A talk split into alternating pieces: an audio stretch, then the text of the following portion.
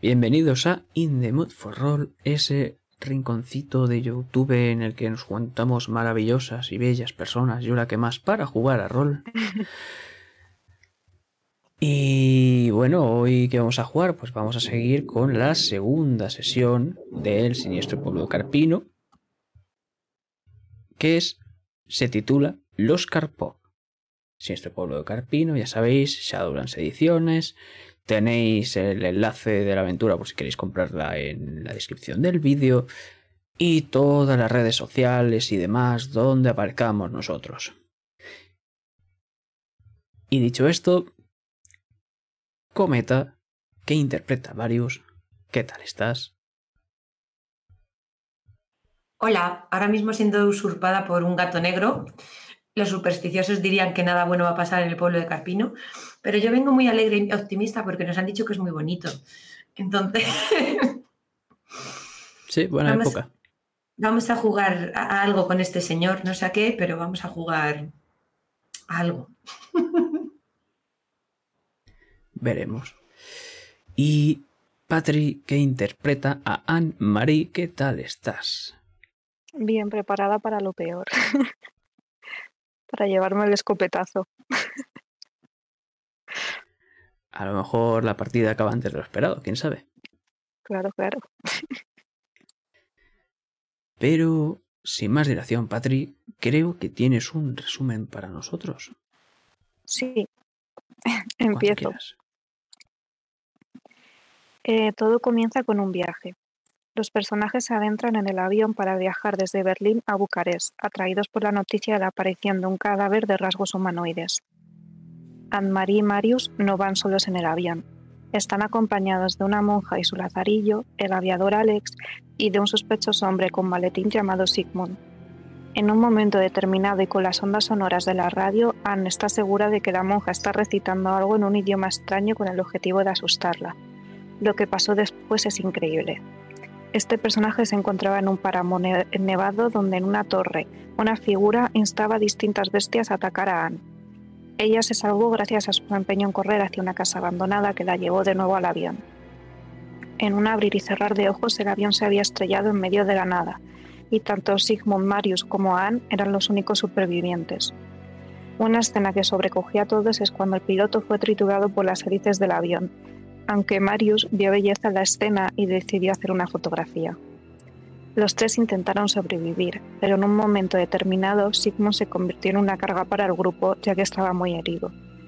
Marius sospechaba mucho del hombre del maletín, que además iba armado y había amenazado al grupo con anterioridad. En el momento en que se vieron rodeados de una bestia extraña, decidieron que se convirtiera en carne de cañón, y Marius, dándole algunas drogas, consiguió dormirlo, ver que el maletín estaba lleno de dinero y huir junto a eh, Anne-Marie por el bosque. Anteriormente habían descartado la posibilidad de poder contactar con alguien, pues el avión había sido destrozado. Con ellos solo llevaban un mapa y era muy difícil orientarse. La partida finaliza con los personajes intentando pedir ayuda a un hombre que va en un carro. Como escena final, este encañona a los protagonistas con un rifle, dejando un suspense para los jugadores imperdonable.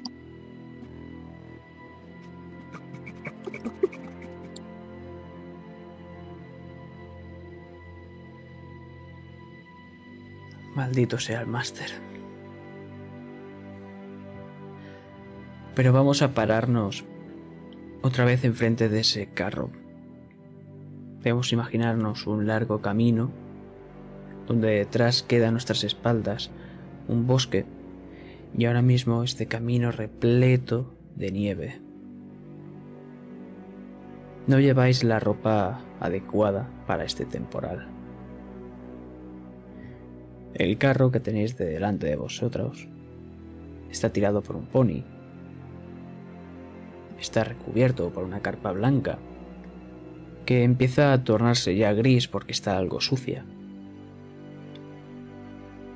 Escucháis algo dentro, pero claramente nos vamos a detener, empezando desde el suelo, para ver a ese hombre que os estaba encañonando, empezando por unas botas que sube para unos pantalones largos y unas ropas de campo. Bastante pobres, bastante desgastadas. Para acabar viendo una cabeza con un poco de barba, algo desaliñada, los pelos sucios y completamente despeinado, y un cuerpo algo delgado.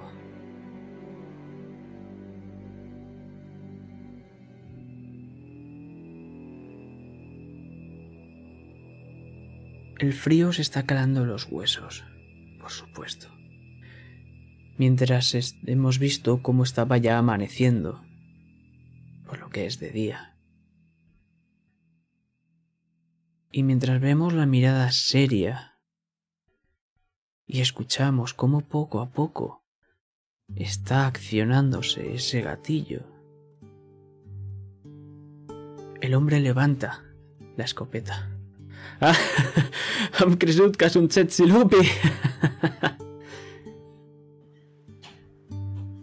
Marius cierra los ojos, tenía los ojos cerrados cuando la han encañonado, viendo pasar toda su vida y cada una de sus fotos.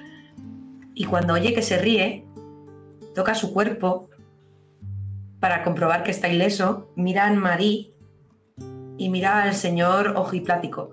Total. Disculpe. No, no le entiendo. Marius, no le entiendo. A ver, déjame a mí. Eh, eh, amigo, amigo. ¿Da? Hola. Eh, eh, perdidos. ¡Avión! ¡Ah! Andrei, Andrei Karpov. Eh, Marius. ¿Andrés no era el, piloto? Sí, Andrei. Eh, eh, no sé, ya me estoy confundiendo. No, no, Andrei es él. ¿Él es Andrei? Andrei. Ah, ah Anne-Marie. Anne-Marie. Le extiendo la mano para ver si me la acepta. Una mano muy trabajada, se nota que trabaja en los campos. Se extiende hacia ti y puedes notar esos callos y esas manos completamente frías. Pero detrás de él, justo en esa carreta, vemos cómo asoma una pequeña cabecita es una niña y él, Andrei, se te queda mirando. Ah, sí, achasta y este Elisabetta. Y la niña asoma la mano y os saluda. Hola. ¿Nos puede ayudar? Help. Mm, no sé más idiomas. Eh, em, Andrei, Andrei, eh, nosotros... Y avión... Nosotros... frío, hambre. Tú a nosotros frío y hambre. Da, da, da, da. Os hace señas para que vayáis al carro. Miro a Anne-Marie, le guiño un ojo como dándomelas de que sé hablar el idioma de este hombre, aunque me ha entendido de pura casualidad. Pero para mí es un triunfo. Me subo como puedo al carro y me hago hueco entre las cosas y la niña y empiezo a mirar un poco alrededor a ver si veo a la bestia que nos estaba persiguiendo. No la ves. Lo que sí que ves es esa pequeña niña de 10 años tal vez, completamente rubia. Las ropas no podemos verlas porque está tapada en una gruesa manta. Que vemos como quita una parte y os la cede para que os podáis abrigar con ella. Y vemos también en esta carreta varias vasijas tapadas. Por los olores y los colores que vemos, sabéis que hay carne, carne sazonada.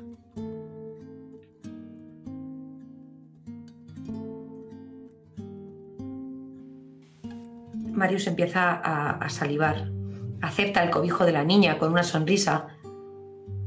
Nos imagino a los tres ahí haciendo piña y empieza a salivar mucho y a tragar saliva sin parar de mirar esas vasijas. Pero no quiero atreverme a, a coger nada, no quiero provocar que Andrei tenga que volver a coger la escopeta. Teníamos dinero encima, ¿verdad? ¿No se lo cogimos a este hombre? Eh, sacó un billete y se lo enseña a la niña. Comida. Y señaló la vasija, por favor. La niña no te responde, simplemente te sonríe y baja la cabeza, enfrascándose en lo que está ahora mismo, que es un cuaderno, y parece estar dibujando. ¿Y vemos qué es lo que está dibujando? No. Tendríais que acercaros más. Yo me quiero acercar a ver qué es lo que está dibujando. Tírame cordura.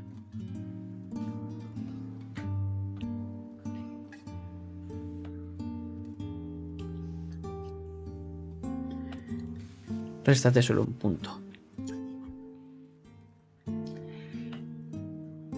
Lo que ves es algo bastante reciente. Es un plano del bosque, donde tanto tú como Anne-Marie estáis corriendo, y entre la maleza del bosque se ocultan unos ojos rojizos. Pero eso no es lo que más os sorprende. Lo que más os sorprende es lo detallado que está el dibujo.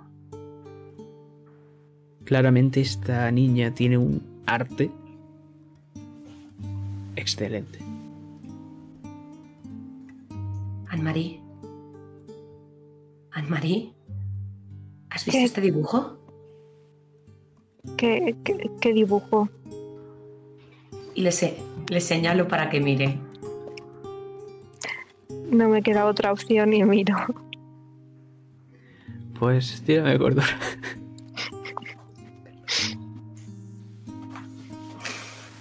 Ay, madre.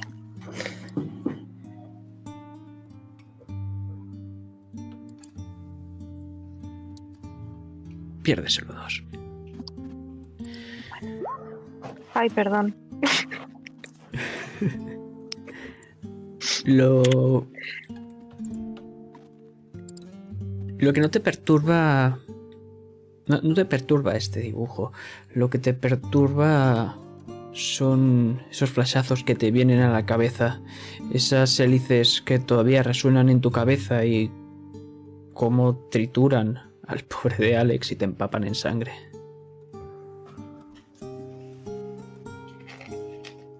¿Cómo es esto posible? ¿Cómo se llamaba la niña? ¿Dónde has visto tú esto? Y yo le señalo sobre todo los ojos rojos que nos vigilaban desde el bosque.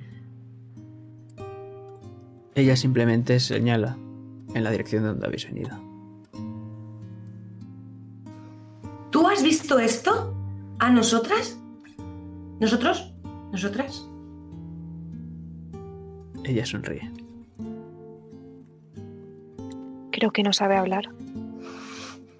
Bueno, no se entiende, Anne-Marie. Ella habla. Si habla, habla como su padre y no sé tú, pero yo no me he enterado de nada.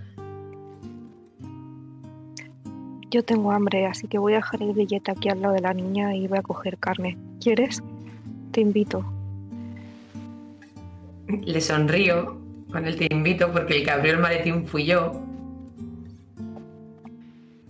¿No crees que es mejor decírselo primero a Andrei? No haya confusiones, nos eche del carro y nos quedemos sin comida y sin algún miembro de nuestro cuerpo. ¿Puedo intentar asomarme para verle? ¿O está totalmente cerrado en esa parte? Podrías retirar un poco la carpa y podrías comunicarte con él sin problema. Señor Ah, Andrei. Andrei, Andrei Karpov. Andrei, Sí, ¿da? sí, sí. Ah, Eh, billete, billete, comer. Atrás. ¿Bien? ¿No? ¿Billete? Mira el billete y te aparta un poco la mano. No, No, no, no, no, no. Entonces, de una pequeña bolsa que tiene a su lado, saca un poco de pan y lo parte en dos. Gracias, thank you. Me vuelvo para adentro. Da.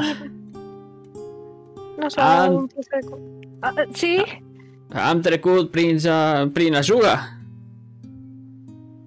Sí, claro. Me meto para adentro. Ta. Marius, toma. Nos han dado comida gratis. ¿Qué pasa? Tenemos un montón de dinero y solo nos da pan. Esto no nos va a dar calorías suficientes. A lo mejor esta moneda no sirve aquí. ¿Dónde estamos? En los Cárpatos ponía en ese mapa, ¿no? Que sacaste. ¿Pero dónde narices estamos? Es que no entiendo nada. Yo cojo el trozo de pan, lo empiezo a devorar, con las manos desentumeciéndose. Se quedan algunas migas por una pequeña barba que está empezando a aflorar. Hace ya un día que estamos fuera de... que salimos. Y saco la cámara para hacer una foto a la niña y al dibujo.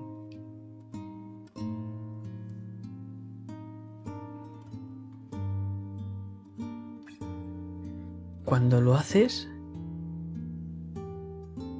la niña abre muchos ojos y se queda inmóvil. No miedo, no, no. No te asustes. Y le intento explicar por gestos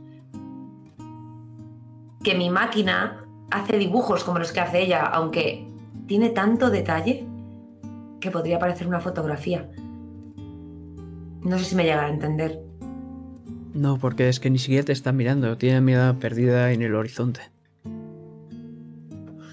Y va a estar así dejado. todo el trayecto. ¿La habré dejado ciega con el flash, Marie?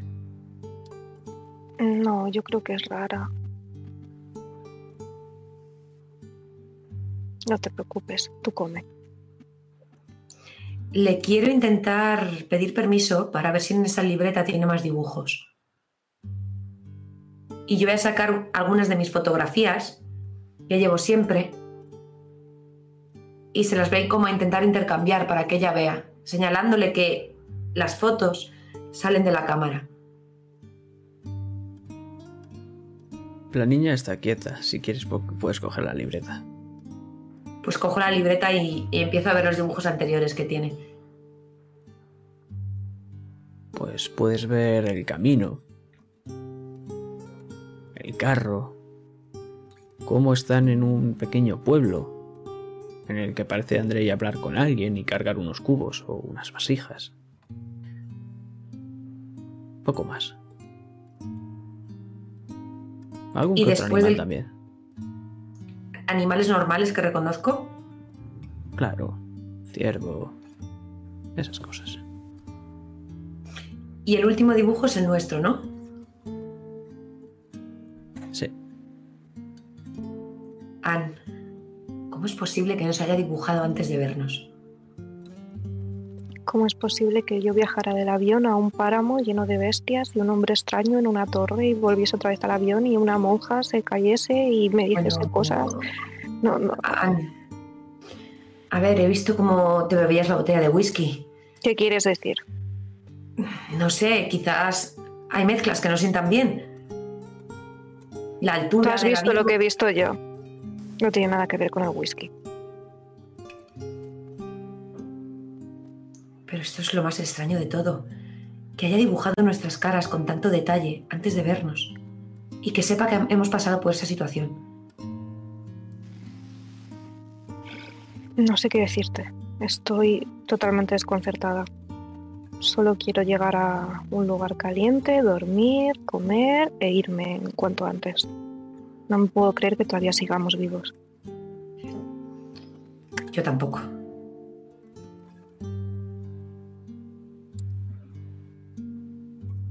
he de deciros que si habéis estado atentos al mapa, parece que no estabais yendo hacia Yuga.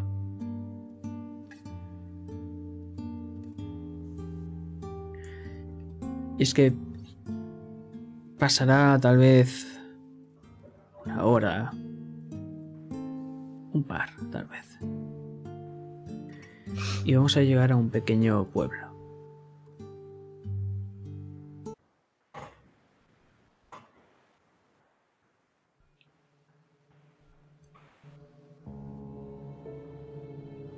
Pero lo que vamos a ver primero es esa entrada, la cual un hombre, algo anciano ya está con una pala, tratando de quitar lo máximo posible de nieve.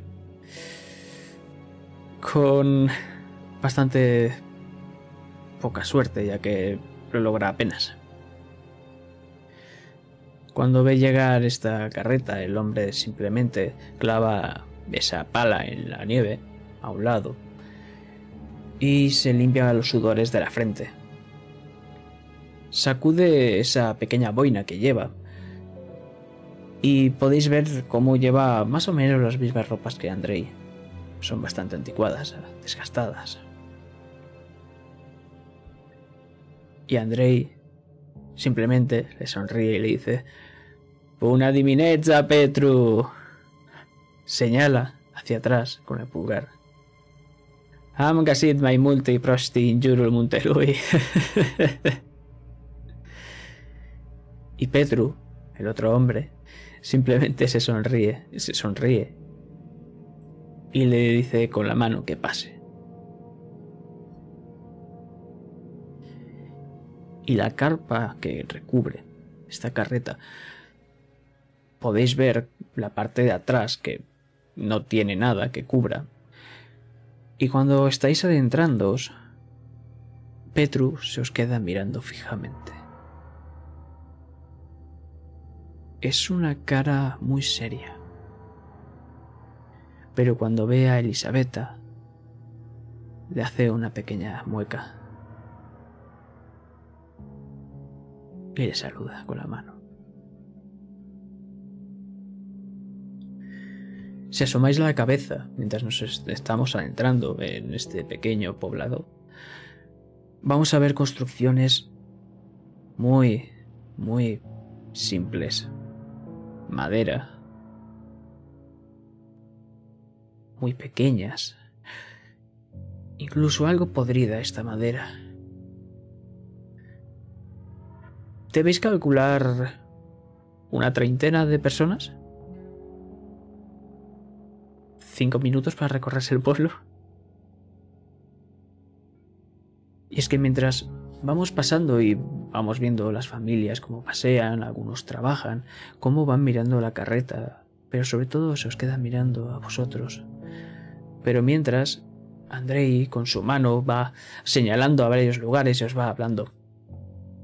Ah, a Colo y este Visérica, Liturgia en Chepe la Noua, eh, funda y este doctorul.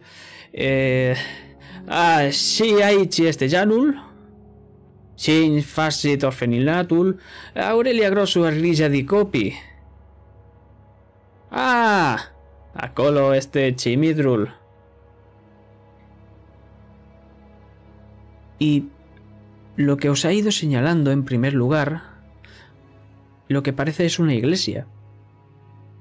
Luego os ha señalado como una pequeña casa muy al fondo. Luego os ha señalado lo que parece el habitáculo más grande. Y se ha llevado la mano al pecho bastante orgulloso, mientras os lo decía. Después ha señalado a una casucha destartalada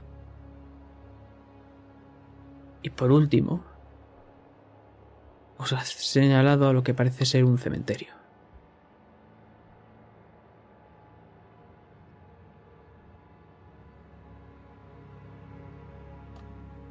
Marius ha ido haciendo fotos todo lo rápido que ha podido de todos los sitios que Andrei ha ido señalando.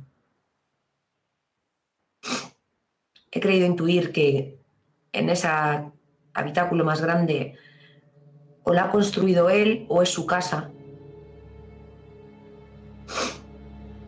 Pero no me he enterado de nada y miro a Anne-Marie con las cejas muy levantadas para ver si ella ha pillado algo porque Intento descubrir con mis numerosos viajes si la arquitectura, el pueblo o algo eh, me da a entender qué tipo de gente eh, puede habitar aquí, si es una sociedad determinada, algo así más antropológico. Para contestar a Marius. Tira por antropología. Creo que esta es habilidad. Sí.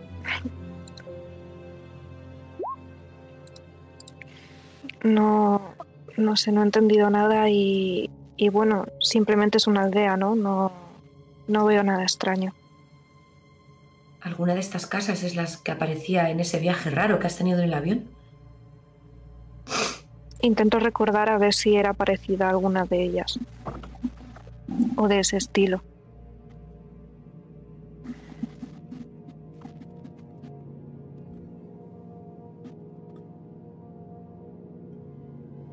Marius, ¿hay alguna casa que sea de ese estilo?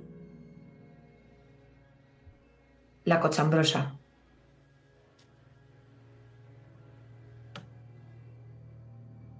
Señalo a la casa que ha dicho Valle y, y digo, mira, se parecía muchísimo a esta.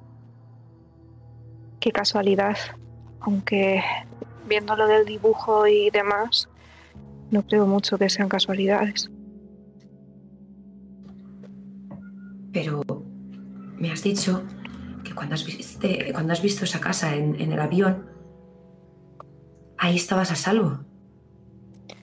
Sí, fue muy raro. Fue como un portal, por así decirlo, algo que me llevó otra vez al avión, de vuelta.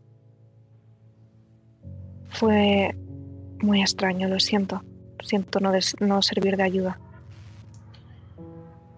Andrei,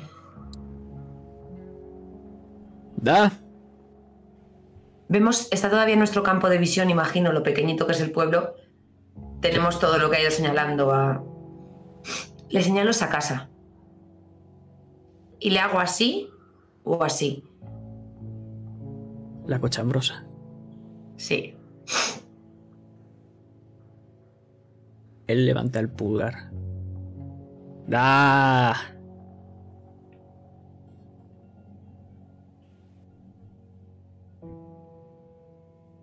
¿Tiene aspecto de vivir alguien? A ver algo en la puerta que nos dé la sensación que esté la nieve de la entrada quitada. Sí, si os acercaseis un poco, lo que veríais son niños jugando. ¿Dentro de la casa o fuera? En el terreno de la casa. Vale. Yo la verdad es que en vez de preocuparme por la casa estaría más preocupada por intentar encontrar un teléfono y salir de aquí cuanto antes. Creo que estamos en peligro y después de lo que hemos visto en el bosque y, y lo que hemos tenido que dejar atrás, necesitamos volver. No creo que aquí haya teléfonos en Madrid. Algún tipo de comunicación o algo, no sé. Estoy muy asustada. Eh, Saca, saca ese mapa. Este, este no es el pueblo al que hemos visto que estaba más cerca del bosque. Saco el mapa y, y observo lo que dice Marius. ¿Aparece este pueblo en el mapa? ¿Puedo tirar por orientarme para ver más o menos si soy capaz de descifrar dónde estamos en el mapa? Sí. Mientras lo que os puedo decir es que habéis parado justo enfrente de ese habitáculo, esa gran casa de la que Andrei parecía bastante orgulloso. Y a la respuesta sobre los teléfonos. Para vuestra desgracia, no veis nada de tecnología aquí. Ni siquiera hay luz artificial.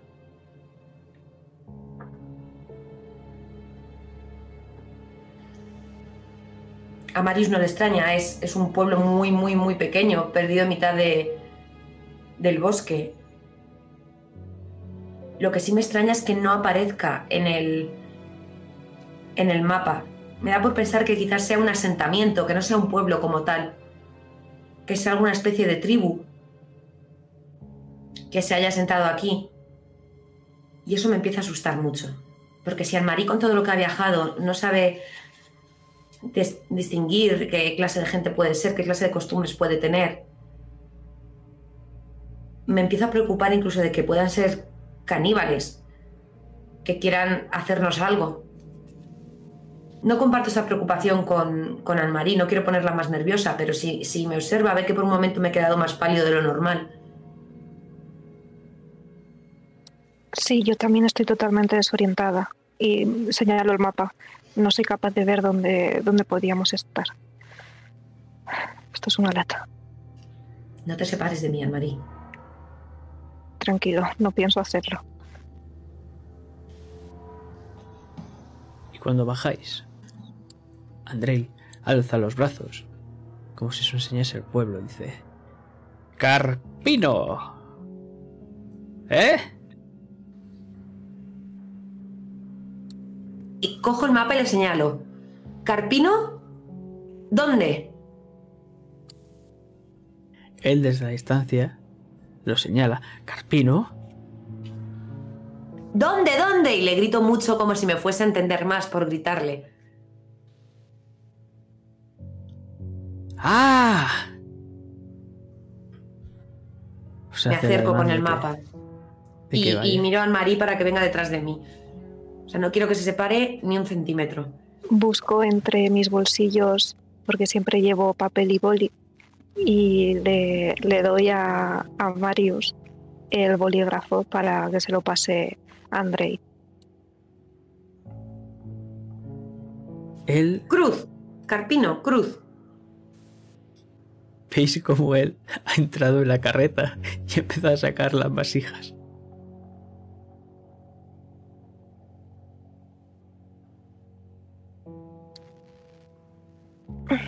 ¿Y si es carne humana lo que lleva ahí, por eso no nos ha querido dar? Marius, no, por favor, no digas eso. ¿Y si es nuestra carne la próxima que va a estar ahí, Anne-Marie? Marius, relájate, por favor, respira.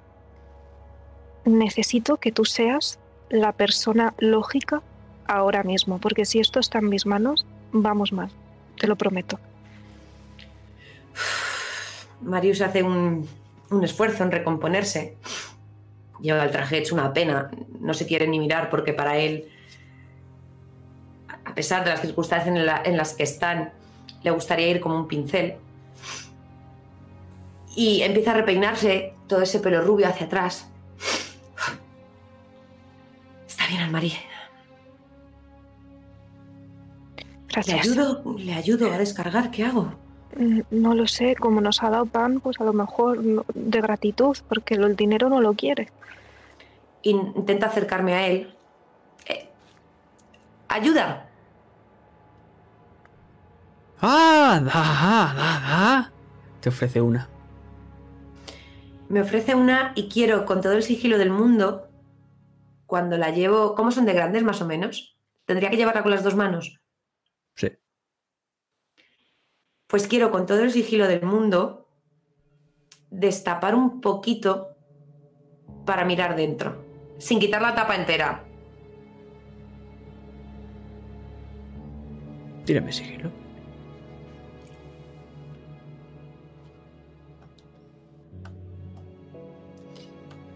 Vamos, sigilito.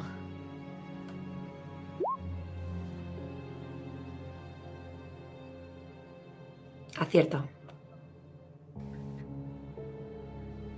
Pues no te va a ver porque él se gira y ahora con la mano libre os señala. Y os señala hacia lo que parece ser unas montañas. Y os va diciendo... "Ah, Fertifida distrigua, no vergeti 90 de tiempo el vostro, eh. y lo que ves son vísceras y otras carnes que claramente no están cocinadas.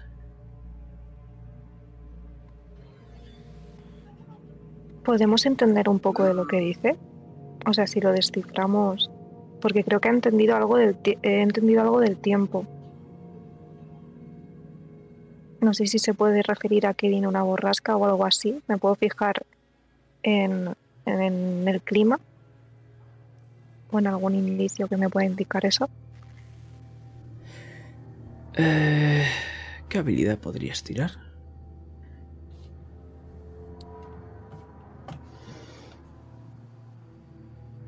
Mm. Mm.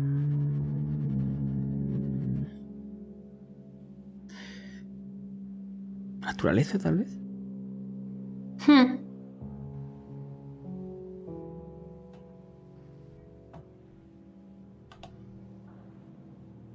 Pues adelante.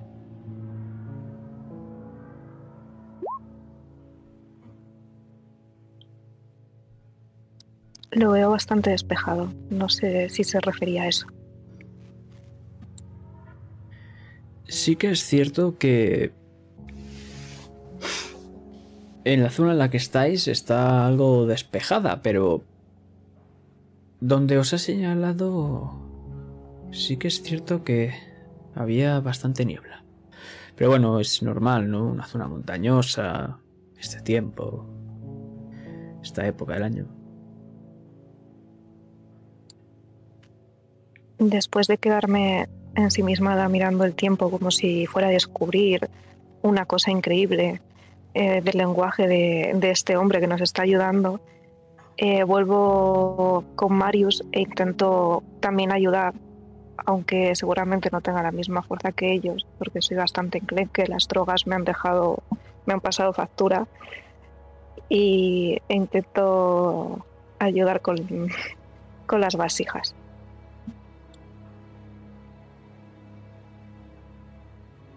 son bastante pesadas. Soy capaz por lo menos de moverlas un poco y no realizar ningún desastre. Sí, siempre que no la cojas con el brazo malo. Pues como puedo voy moviéndolas poco a poco. No quiero ser inútil en todo lo que está ocurriendo. Yo quiero intentarle preguntar a Andrei a ver si me dice que va dentro. Y señalo y empiezo, Andrei, ¿dentro? ¡Mmm! ¡Ve! ¿Qué? ¿Dentro? ¡Ah! ¡Ah! Dice que es cerdo. A ver, el hombre parece majo, nos ha ayudado. Yo creo que estamos desconfiando demasiado, ¿no? La niña es un poco extraña, pero más allá de eso, y del dibujo y, y de la muerte de Sigmund y la bestia y demás. Todo normal, ¿verdad? Yo creo que, que, que puede ser la luz dentro de todo lo que está ocurriendo. Escribiré sobre él seguro después de este viaje. Escribe, pero escribe dentro. No podemos pasar la noche fuera otra vez hoy. Cierto, perdona. Y sigo a lo mío. Cuando estemos dentro, tenemos que preguntarle cómo llegar. ¿De qué extensión es el mapa?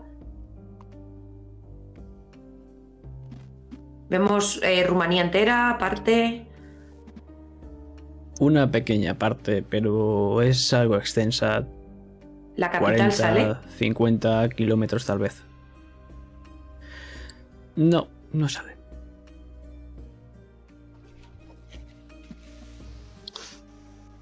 ¿Y sabemos el nombre de alguna ciudad grande de Rumanía que no sea, que no sea la capital, que no sea Bucarest? Para poder llegar y coger algún medio de transporte que nos devuelva. En el mapa solo reconocéis a Zuga. Debemos preguntarle cómo llegar a Suga, pero de día. Hoy lo, lo podemos pasar aquí y reponernos.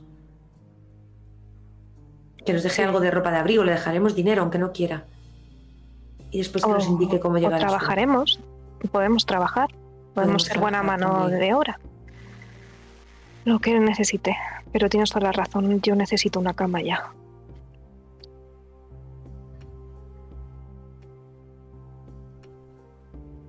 Pasamos por esa puerta doble que se abre como si fuese el viejo este.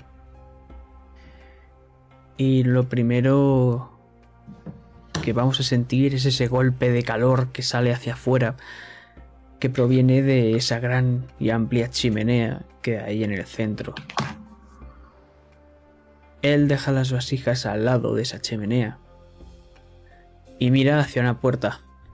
¡Ionela! La cabeza de una mujer asoma y él señala simplemente las vasijas.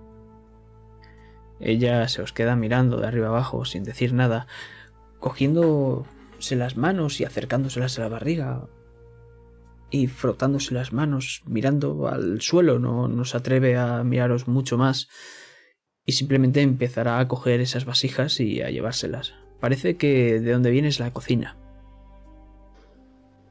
Yo intento ayudarla para que no cargue ella todo el peso para ir a la cocina, mientras le sonrío.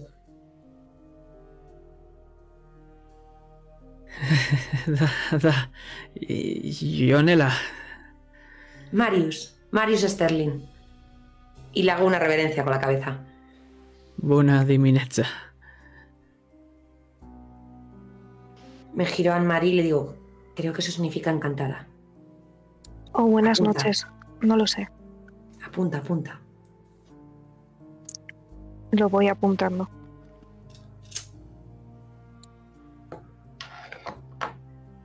Mientras estás llevando esas vasijas a la cocina, entre el espacio de la cocina y esa puerta, entre el espacio de la chimenea y la puerta de la cocina, quiero decir, podéis ver justo a la izquierda como una mujer está con la mano al cuello, es bastante más mayor que Jonela, y simplemente empieza a negar con la cabeza. Mientras empieza a deambular en círculos, como si pensara, estuviese pensando algo. ¿Se encuentra bien? ¿Hola? Se para y te mira de reojo. ¿Tú bien? ¿O mal?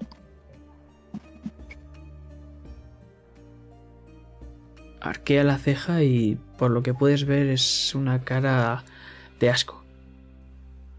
Y empieza otra vez a dar círculos y a murmurar cosas que no entiendes. Mm, me miro, miro mi ropa y me doy cuenta que estoy llena de sangre.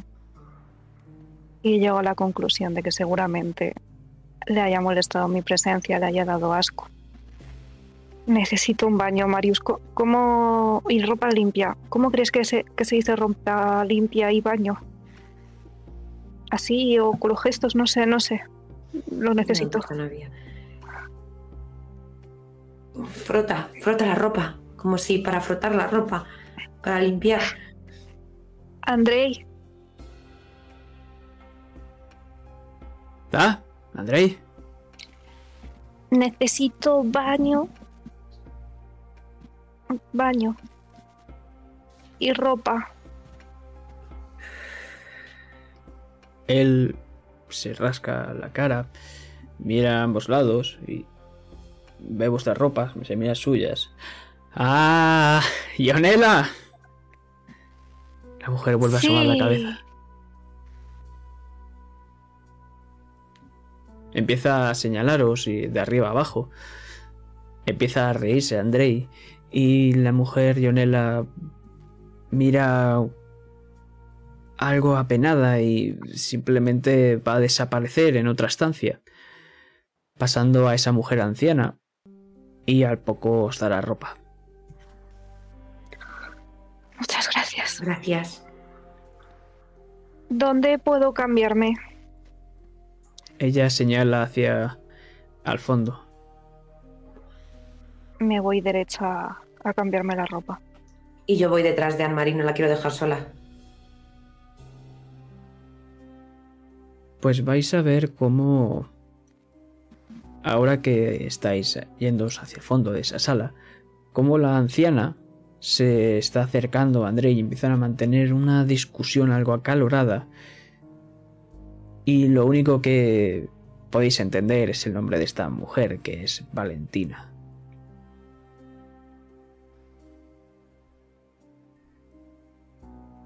Pero nos vamos adentrando por la casa. Aunque desde fuera no pareciese lo mejor del mundo, por aquí parece ser bastante más agradable, parece estar en mejor estado del que parecía. Y os sentís observados.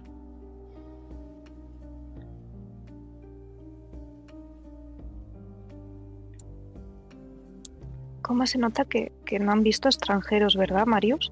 Por favor, cierra los ojos mientras me cambio. Eh, Sí, tranquila, y me doy la vuelta. Se nota que es un pueblo cerrado. La señora me mira muy mal mientras me voy cambiando, aunque también puede ser por la sangre. ¿No te sientes como observado? Creo que a esa señora no le hemos gustado. No hace falta entender su idioma para entender esos gritos. Sí, Y es que ser. ahora que te has girado para no ver el cuerpo de Anne-Marie, Marius, lo que ves es una puerta entornada. Y ahí unos ojos parecen observar. Eh, me pongo intentando tapar a Anne-Marie, de espaldas, por supuesto. Eh, hola, hola. Hola, Marius. Sí, estoy aquí. No, no, no es a ti, creo que hay alguien en esa puerta. ¿Cómo? Me he visto deprisa. Qué asco, me estaban observando. Abro la puerta de golpe. Estoy bastante enfadada. Ves a Elisabetta. Ah, Te está era la sonriendo. niña. ¿Qué haces tú ahí, pequeña? Te saluda con su pequeña manita. Ay, yo creo que es muda. Ay, qué bonita. No está bien mirar detrás de las puertas. Es la niña, Marius, no te preocupes. ¿Lleva la libreta? Me fijo a ver si la lleva. No, parece haberla dejado. Y no tiene los dibujos extraños. Es bastante mona ahora que la miras sin el cuaderno. No sé, Anne-Marie. Yo creo que cuando mira, da igual que te hayas vestido, ve más allá, ¿eh? ¿Tú crees? Si nos ha visto la cara sin ni siquiera conocernos. Son tantos datos que se me olvidan. Es todo tan extraño. La niña, de golpe, abre mucho los ojos y estalla de felicidad. Y se da media vuelta y cruza hacia otra habitación. La puerta la abre de par en par y suena el golpe chocando contra la pared. Y lo que vemos y escuchamos es esa silla, ese sillón que se va moviendo, se va balanceando. El.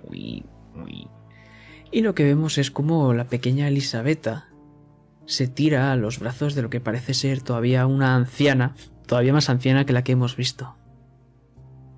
Elisabetta. Y empieza a acariciarle ese pelo rubio.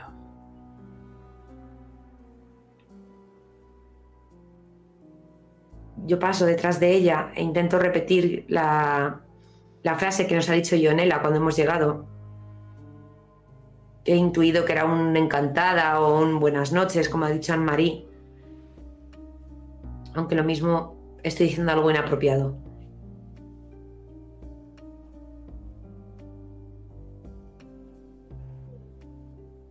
No hay respuesta. Simplemente se te queda mirando, mientras la niña sigue abrazada a la abuela.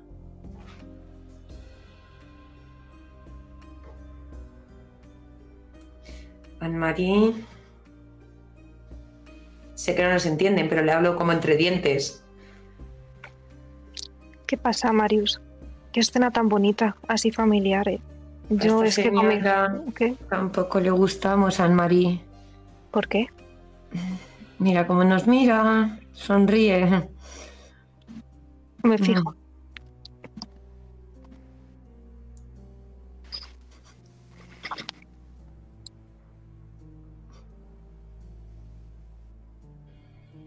La mujer simplemente se queda con cara de poker face.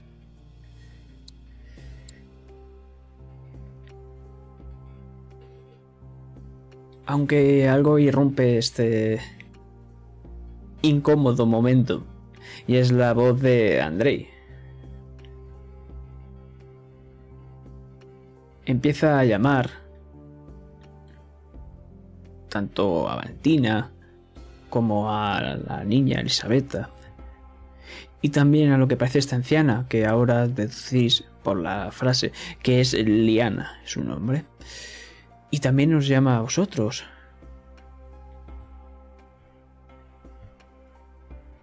Lo que os ha dicho es... ¡Oh! Anne-Marie... Eh, Morius... Marius, Sa- Marius. Ah, Morius, saluam chinas traini.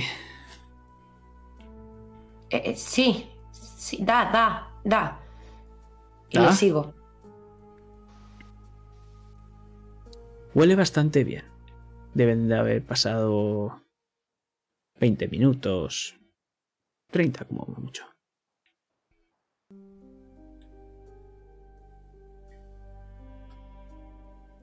Luam. Os enseña un- una amplia mesa en el centro, al lado de la chimenea, que está llena de comida recién hecha. Y él, mientras os lo dice, os la señala y empieza a llevarse la mano a la barriga masajeándose. ¿Eh? Luam, Luam, Luam, da, da, da, Luam.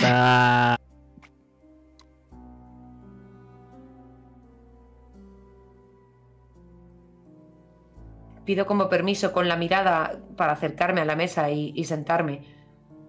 No quiero hacer algo que les desagrade. Y justo en ese momento se le cambia la expresión. Y tornándola algo más seria, coge y señala la cámara que llevas.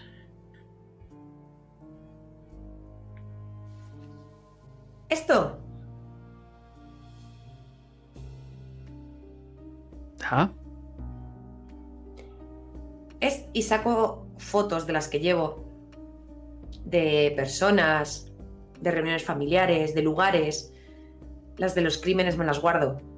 No quiero que se piensen que los he cometido yo. Y le intento explicar con gestos que, primero, no hago la foto por si sale el flash y la señora mayor me echa de la casa.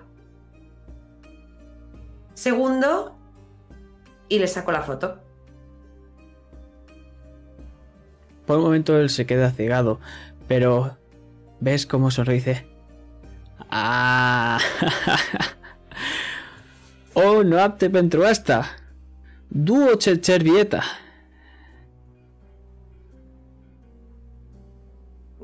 No te entiendo, Andrei. Quiere que usemos No. servilletas. O no apte pentru asta. Duo cu.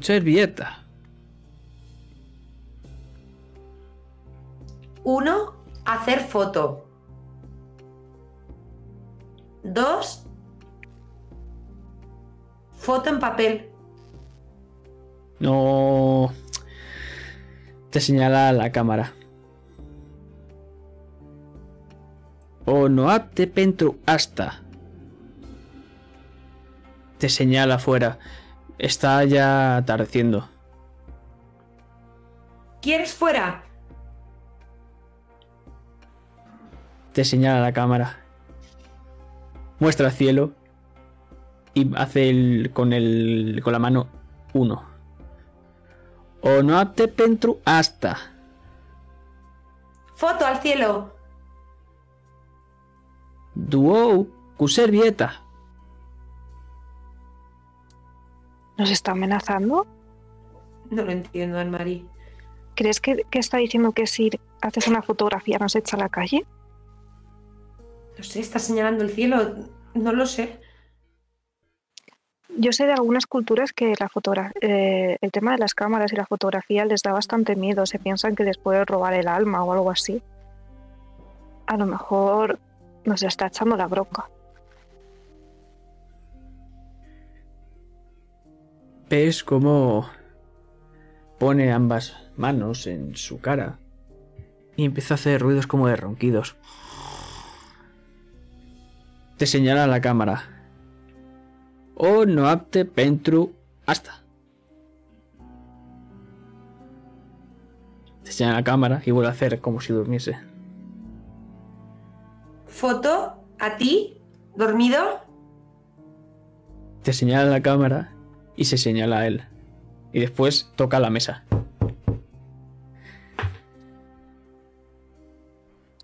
¿Puedo tirar por psicología? A ver si con los gestos o lo que sea descubro Sí. algo. Mm, Tengo una duda y siento romper la magia, pero es que lo desconozco totalmente. ¿La cámara en esa época puede ser de las que te las da inmediatas? No. Tendrías que hacer todo falta el un proceso proceso de y todo revelado. eso. Vale. ¿Quieres gastarte tres puntos de suerte, Anne-Marie? Sí.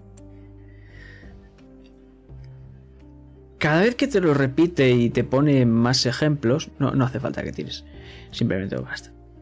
Pues cada vez que te repite más los ejemplos y te está hablando y señalando, y- pareces descubrir que lo que está diciendo, parece que lo que intuyes, es que te está diciendo que la cámara vale por una noche. Ay, Marios, que creo que ya lo entiendo. ¿Qué Que te está pidiendo la cámara para, para que podamos quedarnos a dormir. No. Que vale una noche la cámara. No, no, no, no, no. ¿Esta cámara? No, no, no, no, no, no, no. Esta cámara vale por, por un año. ¿Qué digo por un año? Por 100. No, no, no, no, no. No, no, no, Andrei. No, no, no, no. ¡No! Ah, te señala a la, a la puerta. A- a- adiós. Espérate, a ver si le podemos dar algo. Saco billetes. No, no, no, te aparta los billetes. Empiezo a sacar más billetes y le di- hasta que tenga la cantidad de lo que me ha costado mi cámara. Le digo, con esto, tú, una de estas. Los tira al suelo. Qué mal educado. Y la niña dando portazos. Qué fuerte todo. Recojo los billetes. Anne-Marie, no puedo darles la cámara. No, sí, ya me imagino. ¿Y qué hacemos? ¿A dónde vamos? ¿Nos vamos a la casa esa con la- en la que soñé? ¿O, o está mal? Está mal colarse en estarás- las casas. Tú estabas a salvo en esa casa, ¿no? Yo sí. Pues no se hable más. Adiós, Andrei. Nos vamos.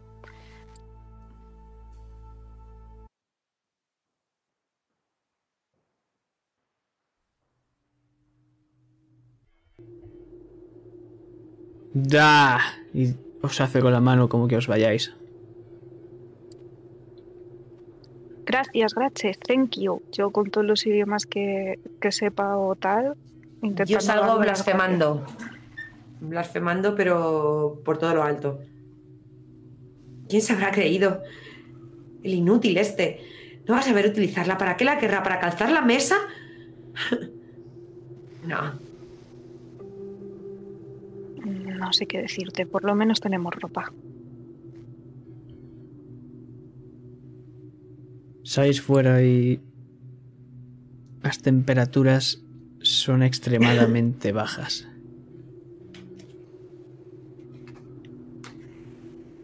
Podéis ver la luz de algunas velas, algunos con más suerte chimeneas. Pero la casa destartalada, cochambrosa, no tiene ni una sola, aunque escucháis algunas voces, voces infantiles.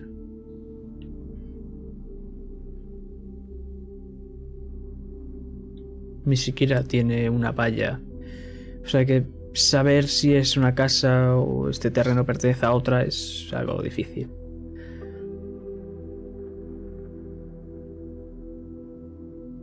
No hay ningún tipo de señal ni nada que la distinga de las demás. Por ejemplo, alguna taberna con algún dibujo, lo típico de, de los pueblos. Su mal estado es lo que diferencia esta de las demás. El, su estado. Sí, su mal estado. Y es que si os asomaseis, podríais llegar a ver que la puerta está medio partida y hay niños dentro. ¿Una especie de hospicio? ¿En un pueblo tan pequeño? No entiendo nada. Pobrecitos. ¿Llamamos? No creo que nos pongan impedimento. Y miró a Marius y la puerta medio rota, entornada, esperando que él llame a esa maderita y que llame la atención de los niños. Me acerco a llamar, pero con mucha delicadeza. Viendo el estado que tiene la madera, me da miedo que se pueda romper. Y espero. Cuando pones un pie, las maderas crujen. Y todo se queda en silencio. Lo que sí que... Oh, tiradme de escuchar. Creo que hay una, tirada, una habilidad que es escuchar. Sí, creo que sí.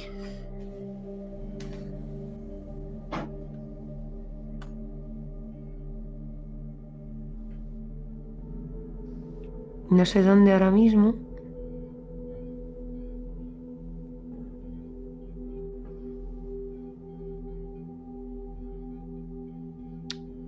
Escuchar, aquí la tengo, vale. Buah. Repito tirada, que es una pifia como una casa. Efectivamente. Eh, tenía que darle a tirar directamente otra vez y ya está, ¿no? Sí. Éxito extremo. Oh. Perfecto.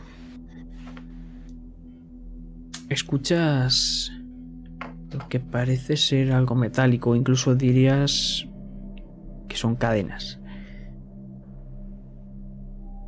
Solo escuchas un par cuando has cuando has hecho ese crujimiento de madera con el pie. Es cuando todo se ha quedado en silencio y has escuchado ese breve sonido metálico que es interrumpido por una voz una voz de una mujer que con un pequeño candil se asoma por ese hueco de la mitad de la puerta rota. ¡Da! Hola.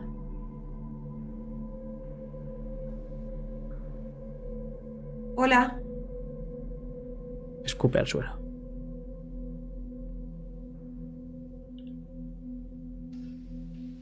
Eh, ayuda. Nosotros necesitamos ayuda. Y vuelvo a hacer el mismo proceso de explicar que el avión se ha estrellado. Y le hago el gesto de dormir, si podemos dormir ahí dentro. No. Estríguate ya.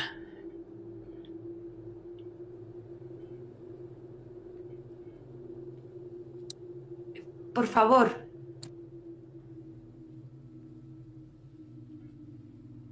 Se marcha hacia adentro.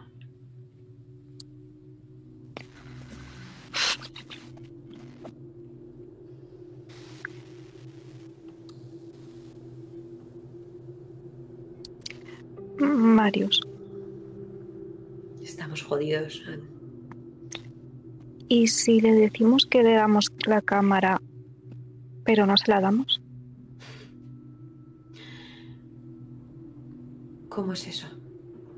Le mentimos, te separas unas horas de ella y al día siguiente la robamos, bueno, la volvemos a coger y nos vamos. Teniendo un mapa y a lo mejor preguntando a alguien del pueblo podríamos orientarnos otra vez. Sabemos que venimos de por ahí.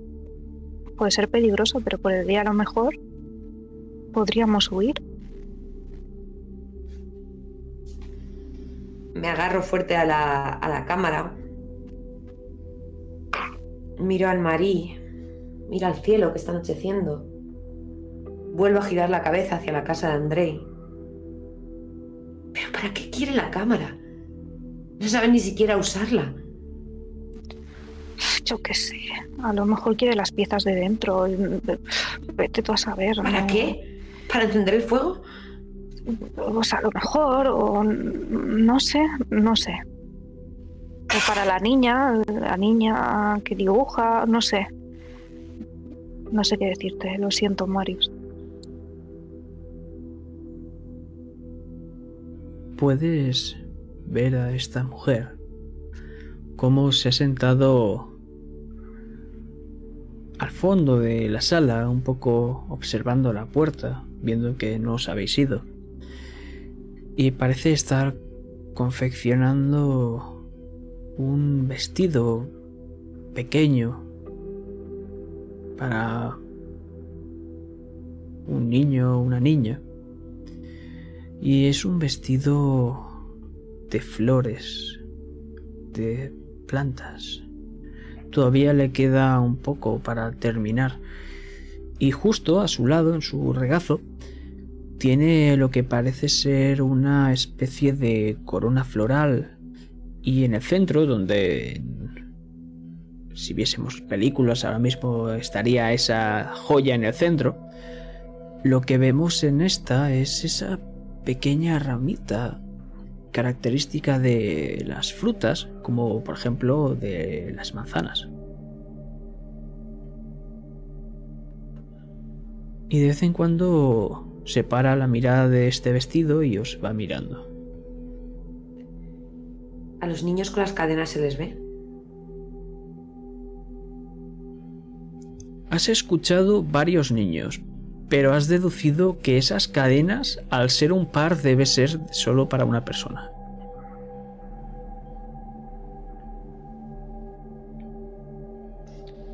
Se lo cuento a Anne-Marie.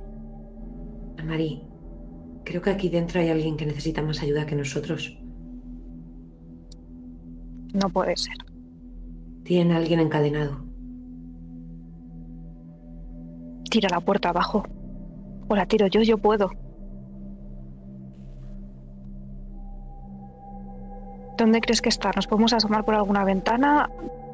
¿Entramos? A lo mejor si salvamos a la persona que hay dentro, nos dan cama para esta noche.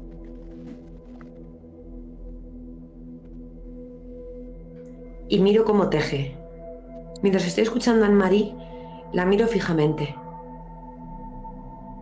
y le voy a sacar una foto con flash.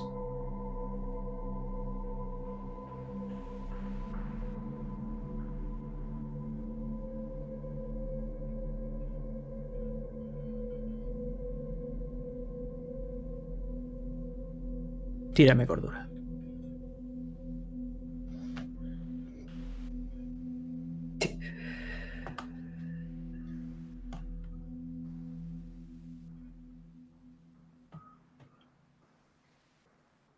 un punto solo.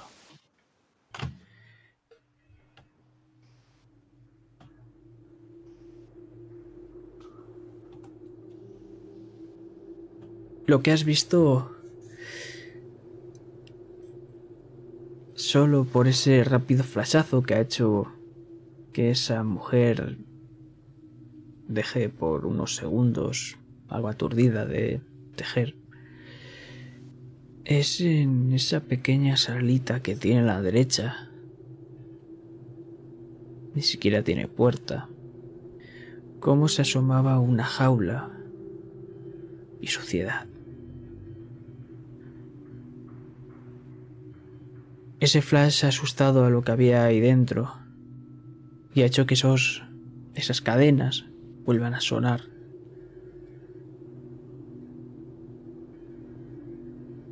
Y tírame... Tírame a descubrir. Porque lo que has podido ver es cómo hay una niña muy sucia por una fracción de segundos, de segundo, con un pequeño cubo al lado. Pero lo que más te ha sorprendido es lo que hay justo en el cabecero, digamos, de esta jaula. Es, o al menos esta palabra lo que es es perperuna.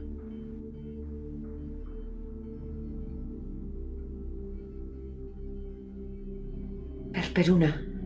Anne-Marie, ¿te suena de algo? ¿Conoces esa palabra? Mm, ¿Me suena? Tirad historia.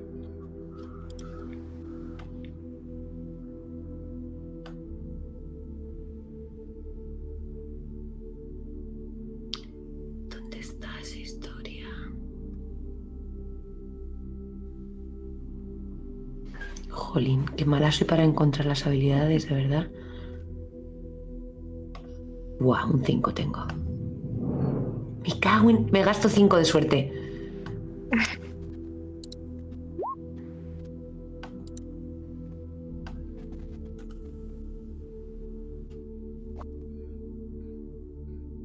Bueno, Anne-Marie ha acertado. Te, te los ahorras, ¿no? Me los ahorro. No ha pasado nada. qué suerte ni qué suerte.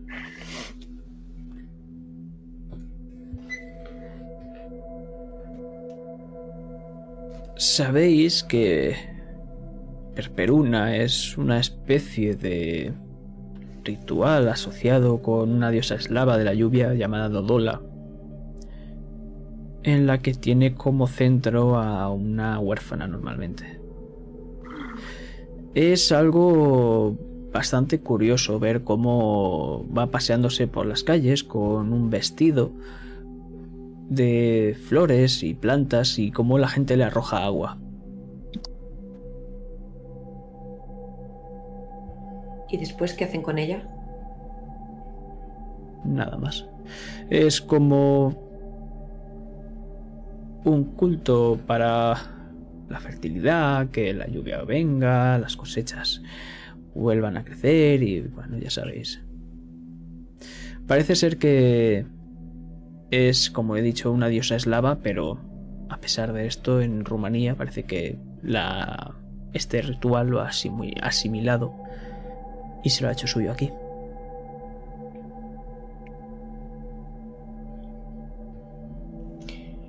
Imag- me la imagino, Anne-Marie, contándome todo eso. Que es la que lo sabe, por sus viajes, por lo que ha leído. Entonces, ¿por qué es necesario tenerla encerrada? No lo sé. A lo mejor es un poco rebelde y no quiere hacer el papel. Aunque me parece algo exagerado, la verdad.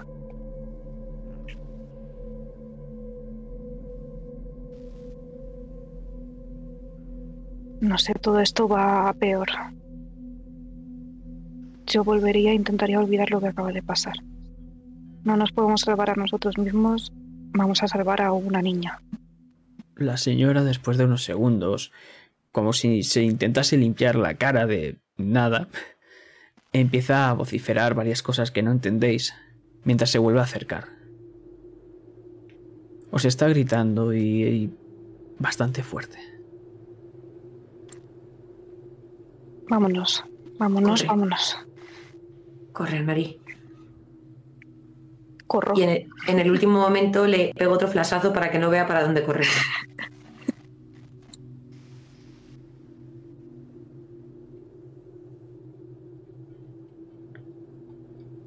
Sin duda lo haces y justo cuando estás corriendo y ella parece asomarse y quedas otra vez atontada, lo que ves es un pequeño ojo de esa niña que se entorna en, en una pequeña ventana. Pero nos hemos alejado ya de ahí. ¿Dónde estamos ahora? ¿Dónde habéis ido? Yo he seguido a Anne-Marie. Ella ha salido delante corriendo y yo estaba más cerca de la casa, por lo tanto, voy detrás. Yo he salido corriendo. No sé dónde estoy. Intento ver lo que hay alrededor, a ver si hemos vuelto a la casa otra vez de Andrei. La veis cerca. Es un pueblo de 30 personas. No, es difícil.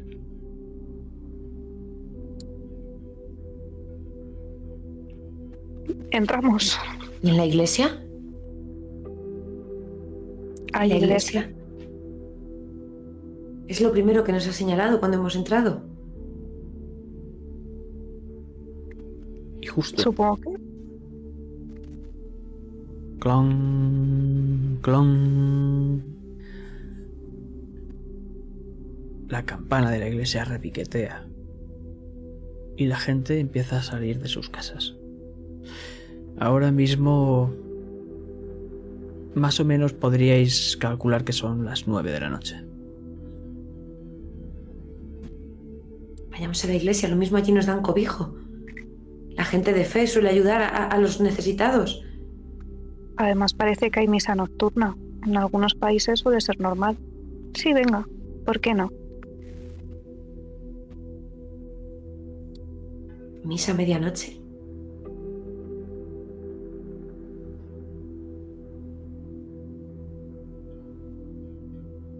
No sois los primeros en llegar. Están acudiendo todos. Y todos son todos. Estáis viendo incluso a André y a los demás.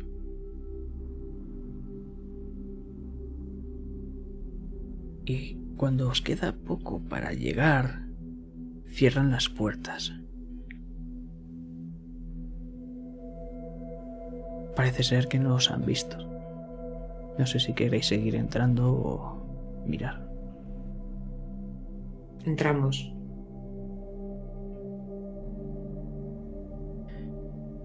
¿Cómo entráis?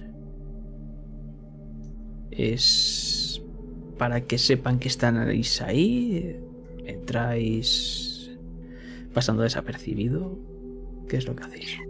Para empezar, la iglesia es cristiana. Quiero decir, ¿hay alguna cruz o algo? Veis una cruz.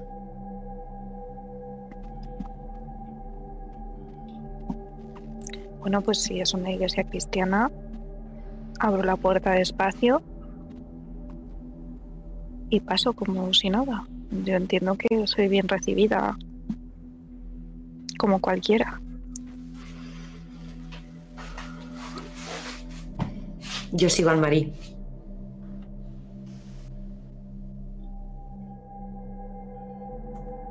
La gente no os hace caso. No se han enterado. No se han enterado porque han empezado la misa.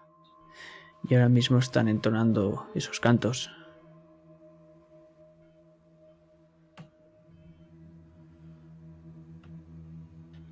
Vemos al sacerdote. Cómo está en la pila bautismal. Y está diciendo cosas extrañas que no entendéis.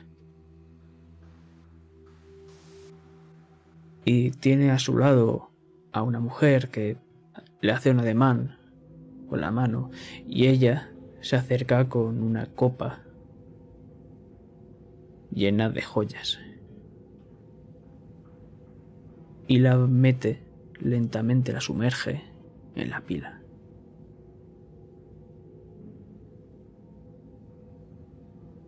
El hombre la alza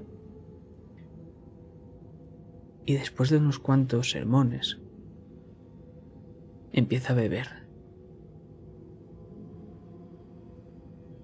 Y de entre la comisura de los labios empiezan a aparecer gotas negras.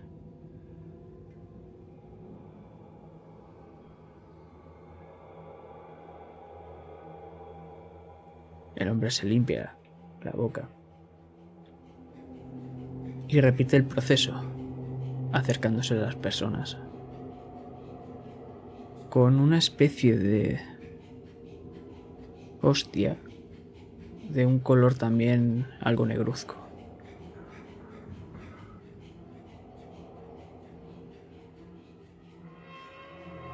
¿Qué hacéis?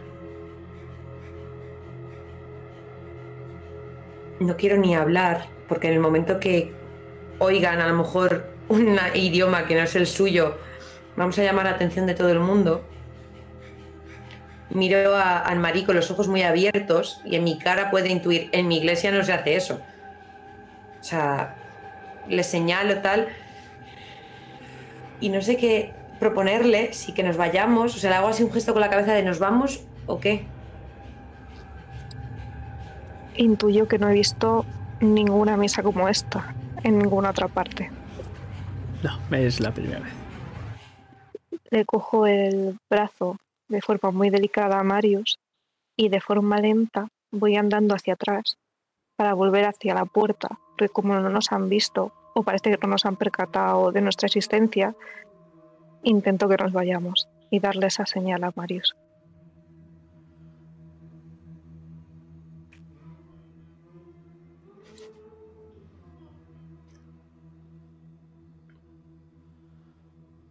Abrís la puerta.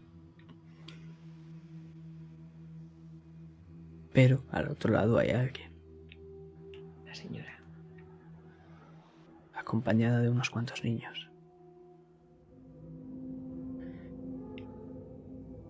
Y es que empieza otra vez a insultaros, por lo que podría decir entendéis, pero ya, ya me entendéis, ¿no? Pero la gente no se gira. La gente no se gira porque ahora mismo vemos cómo hay alguien que está murmurando cosas bastante nervioso. Un hombre. No, no, no. Y tira la copa al suelo. Todos se giran.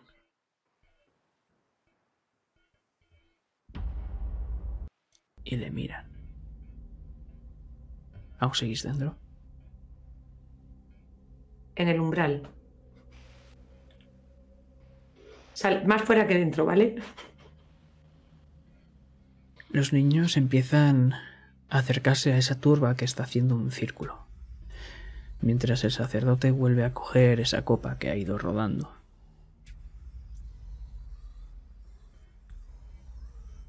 Sonríe y le dice a ese hombre, estríguate ya. La gente empieza a golpearle. Puñetazos, patadas. El hombre ni siquiera se mueve. Solo escucháis sollozos. Pero no sabéis en qué punto ni en qué momento vemos cuchillos, puñaladas, el rajarle las tripas, estirar de los intestinos, empezar a bailar alrededor de ellos, de empezar a cantar,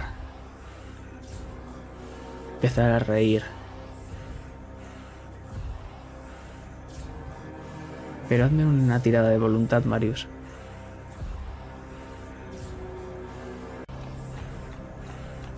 Voy. Poder en este caso, ¿no? Sí, La paso. Menos mal, porque seguramente vayas a hacer esa foto, pero al menos le has quitado el flash.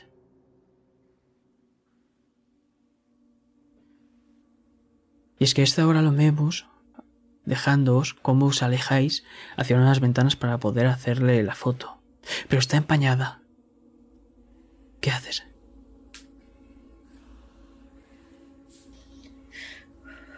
Creo que sería la mejor foto que he hecho en mi vida, pero me da miedo que los intestinos, los siguientes que cojan para bailar, sean los de Anne- eh, Anne-Marie y los míos.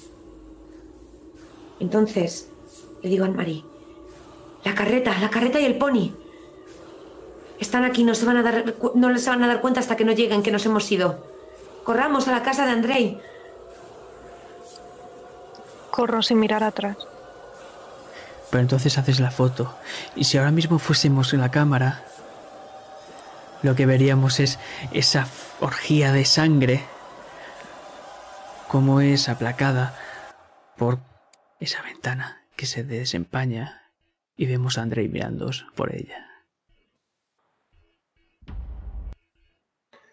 ¡Corre, Anne-Marie! ¡Corre! Corro. Constitución. Las dos, ¿no? Sí.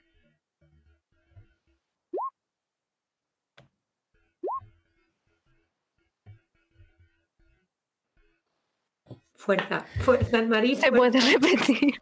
Sí, se puede repetir. ¿Qué es eso? Vuelve a tirar a Anne-Marie. Vuelve a tirar. Ay, no. No, María Tropicía, no.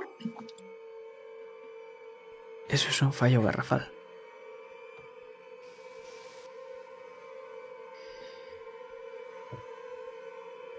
Y es que empiezas a correr hacia la carreta, Marius. Llegas perfectamente a ella. Puedes llegar a mirar la entrada. Empieza a cubrirse de nieve. Bastante nieve. No sabes si vas a poder pasar con esa carreta. Lo dudas. Pero... Mm, ¿dó- ¿Dónde está Anne-Marie? La has perdido hace un momento. Cuando me doy cuenta que no está Anne-Marie, quiero mirar rápido en la parte trasera de la carreta a ver si está la escopeta con la que nos apuntó eh, por la mañana.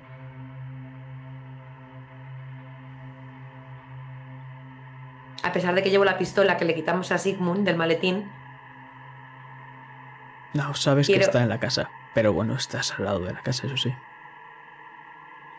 y no veo a Anne-Marie si me giro hacia atrás, No. quiero pasar rápidamente a echar un vistazo en la casa a ver si veo la escopeta. Tendrías que registrar varias habitaciones para encontrarla. Pues nada, me voy, me voy a por Anne-Marie eh, cargando la pistola. Tírame a descubrir.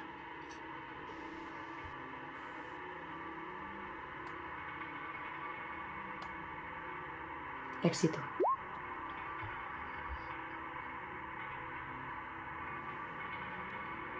Ves varias huellas. Dos personas.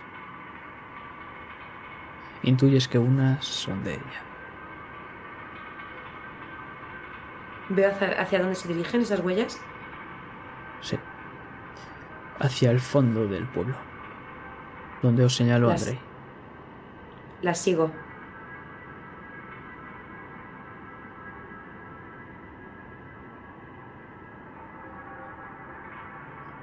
¿No escucho a Anne-Marie gritar? No. No escuchas porque lo que se escucha claramente son las puertas de la iglesia abrirse. Y la gente, como si se quitasen el polvo, se miran las manos se chupan los dedos. Y simplemente se santiguan y se empiezan a ir a sus casas. Corro hacia esas huellas para que la gente no me vea. Si ya se me va a hacer bastante difícil encontrar a Anne-Marie, lo va a ser más si encima una turba de gente enfurecida me está persiguiendo. Pues tira sigilo.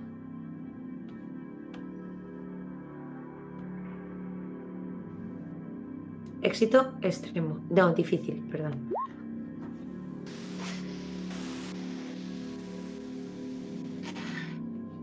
Si escabulles entre la gente, puedes ver a Andrei como está mirando en ambos lados, pero simplemente se está marchando hacia su casa. Y llegas al fondo de el pueblo. Entonces no es Andrei quien se ha llevado a Anne-Marie.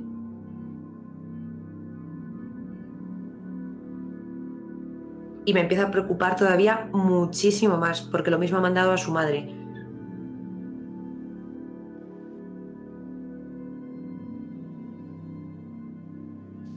Las huellas llegan hasta una pequeña casa que no crea no debería vivir más de un par de personas como mucho. Es bastante humilde. Te sorprende afuera las plantas que tiene cultivadas, nunca las has visto. ¿Qué haces? ¿Tiene ventanas? Sí. Pues miro por las ventanas con mucho cuidado para poder utilizar el elemento sorpresa a mi favor si veo que está Anne-Marie dentro. Si no veo nada por ninguna de las ventanas, voy a irrumpir en la casa gritando el nombre de Anne-Marie. Sabes que si gritas, cualquier persona del pueblo te va a escuchar. Voy a mirar por las ventanas primero, a ver si veo a Anne-Marie. Está todo oscuro. Hago una foto, doy un flasazo por la ventana que esté más escondida, a la que esté dando a las afueras del pueblo, no al pueblo, para que nadie lo pueda ver. Y ver que se ilumine la, la estancia y a ver qué veo. Puedes ver a una Anne-Marie bastante asustada, con un hombre joven a su lado. ¿No lo he visto antes en el pueblo? No sabrías decir. El flash es algo que dura unos pocos segundos.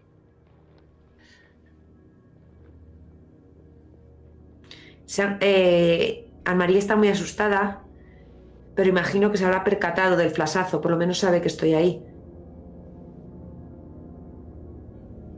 Sí. Pero si se ha percatado ella, el otro también sabrá que algo ha pasado, imagino yo. Efectivamente. Porque empiezas a escuchar varios pasos. Lo escuchas cómo se está acercando hacia esa ventana, escondiéndose, podríamos decir, en la pared. Cuando escucho acercarse esos pasos, yo hago lo mismo, pero hacia el lado contrario. Y quiero irme justo a la ventana opuesta y volver a hacer la misma operación. Pegar un flasazo y cuando se acerque, cuando lo aleje lo máximo posible de la puerta,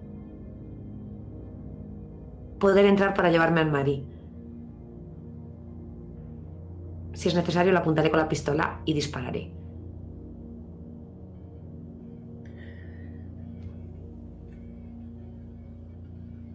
Podrás abrir esa puerta y podrás llegar hasta Anne-Marie. El hombre ahora mismo no se ha dado cuenta, todavía está algo aturdido mirando por la ventana a ver si encuentra algo.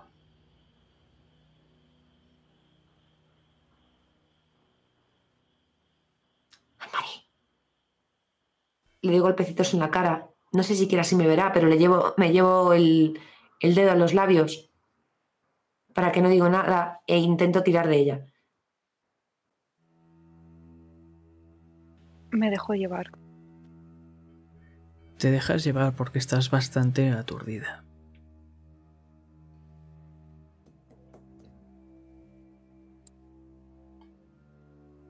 Más que aturdida, podría ser drogada. Tu cuerpo ahora mismo parece plomo puro.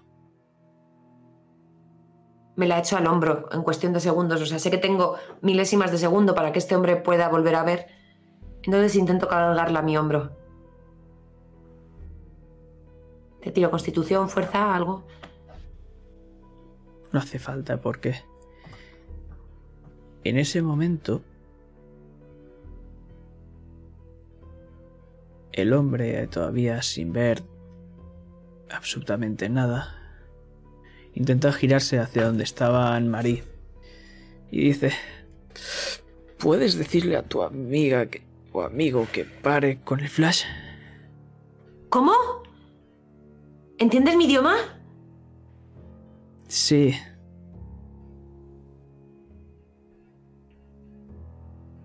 ¿Quién eres?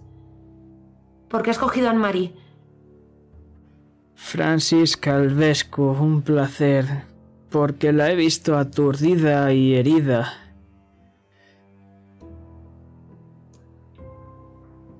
No sé si fiarme mucho ahora mismo de él, pero Es la primera persona en todas estas horas que llevamos aquí que habla nuestro idioma y para mí eso es un alivio, quizás sea una trampa, pero eso reconforta mucho después de lo que hemos pasado en todo este día. Entonces tenía a Anne-Marie y estaba prácticamente agachado ya para cargarla sobre mi hombro. Y la dejo en el suelo otra vez, reposar, tranquila, pero me pongo delante de ella, protegiéndola. Y no sé si me verá todavía porque no hay mucha luz y encima está deslumbrado por el flash, pero le estoy apuntando con la pistola.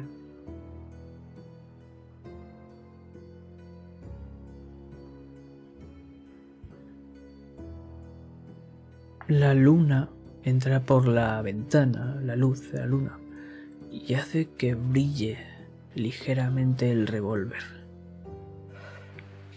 Creo que no hará falta eso. Perdóname, no es por ti, es por mí. Llevamos un día que, si te lo cuento, no ibas a creerme. Entiendo. ¿Qué cojones era lo que estaba pasando en esa iglesia? ¿Qué cojones le has hecho a Marie? Te lo puede decir ella. He visto que estaba algo aturdida en la iglesia y me la ha llevado aquí. Soy doctor, ¿sabes? No, en la iglesia no, estábamos fuera. Claro, pero al lado de la iglesia estabais. Notas cómo me agarro a ti y estoy llorando. Lo he vuelto a hacer. He vuelto a recaer. Lo siento mucho, hermana. No quería drogarme, de verdad. Si estoy así es porque he vuelto a caer, ¿no? Lo siento. Le, le, He dado una infusión con unas hierbas medicinales. No, ha vuelto a la drogadicción y tonterías de esas. Le meso el pelo agarrada a mi rodilla y la... ya está, ya está. Sigo llorando y estoy abrazada a ti. Eh, perdona, ¿tu nombre? ¿Has dicho que era? Francis, Francis Calvescu. Francis, disculpa. Y bajo, bajo el arma, pero no, no la suelto de mi mano.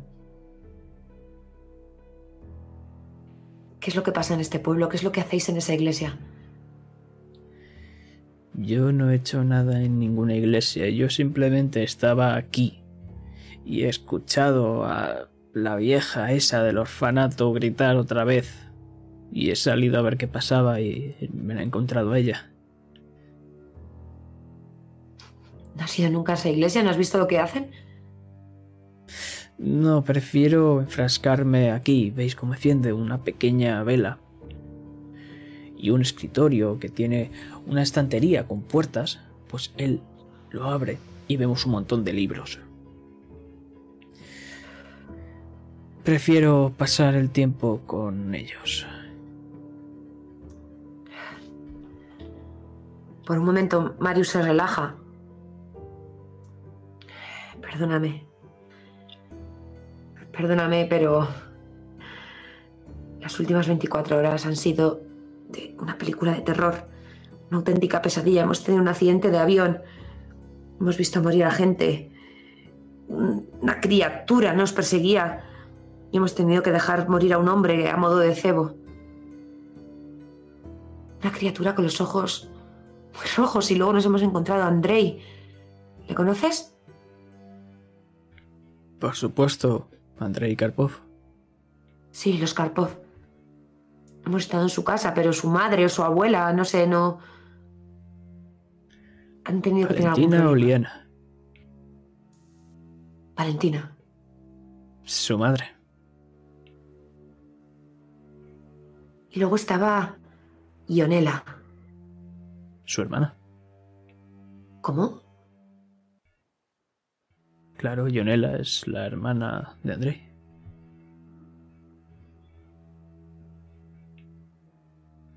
¿Ionela?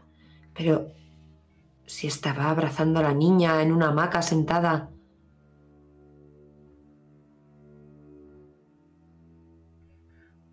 No, esa debe ser la abuela, Liana.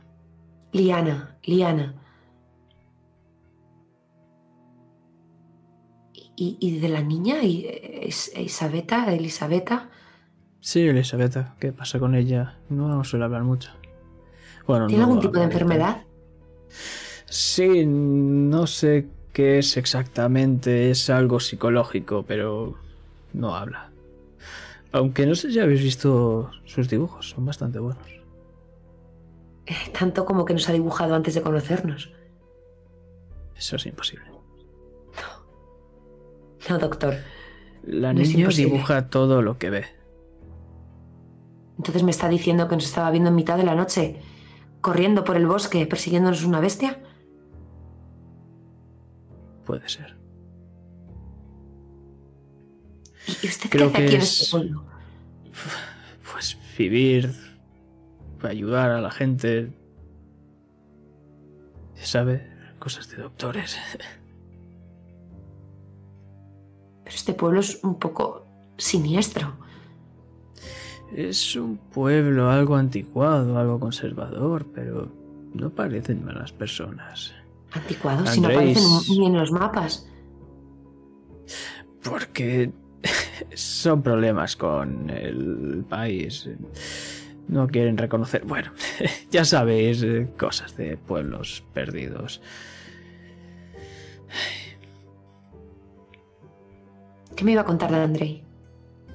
Nada, que es un hombre bastante amable, siempre me trae comida y de vez en cuando le curo, se suele cortar, ¿sabes? Carnicero. Vuelvo en mí, digo, sí, como el de la iglesia, ¿no? El de las tripas. Y vuelvo a marearme otra vez. ¿Qué tripas? ¡Asesino! En la iglesia hemos visto una escena dantesca. Hemos visto cómo bebían un líquido negruzco y comulgaban con, con algo también negruzco y de repente un hombre se ha desmayado, ha empezado a vociferar algo y han abierto en canal, han sacado sus intestinos y han empezado a bailar como, como si fuese un baile tradicional, regional, no lo sé.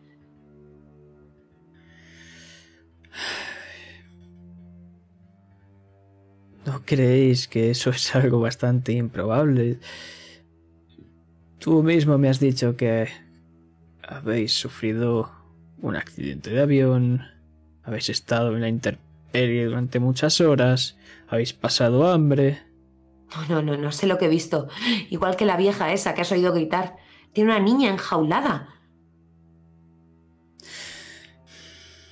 Son costumbres de ah, gente anticuada. No saben cómo educar a los niños y la pobre huérfana Flavia, bueno, es un caso perdido. ¿Y sus padres cómo murieron? Igual que el de la iglesia, destripados. No lo sé.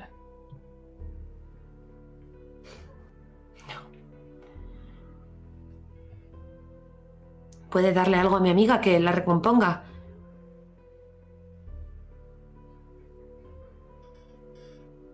Tal vez debería recostarse y descansar algo. ¿Podría hacerlo aquí en su casa? Por supuesto, por eso la he traído aquí.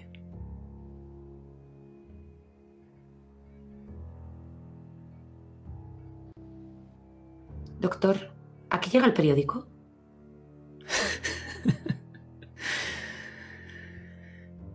Buena broma esa. ¿Ha oído usted hablar lo que ha pasado? De lo que se han encontrado, han encontrado restos de algo humanoide.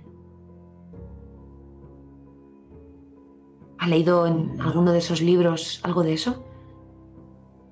¿Que han encontrado, se supone? Eh, llevo conmigo el recorte del periódico. Puedes llevarlo, sí. Pues lo saco y se lo tiendo para que lo lea él mismo.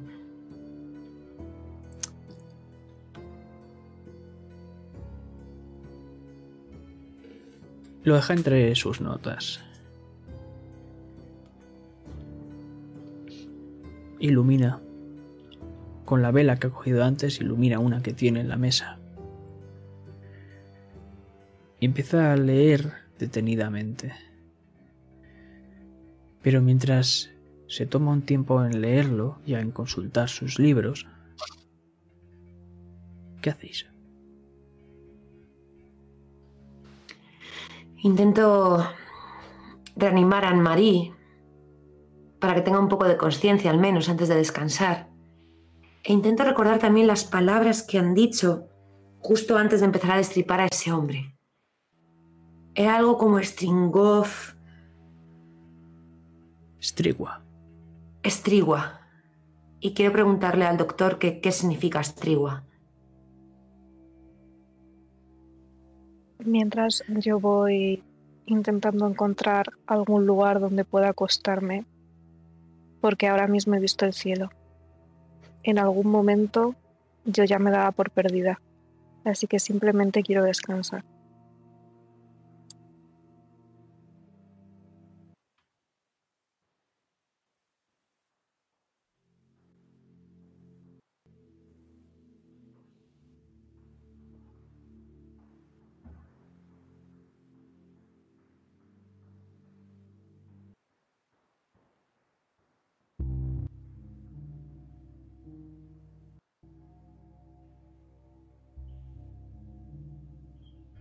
Al lado de ese escritorio lleno de libros, con esa estantería con todavía más libros, hay una cama.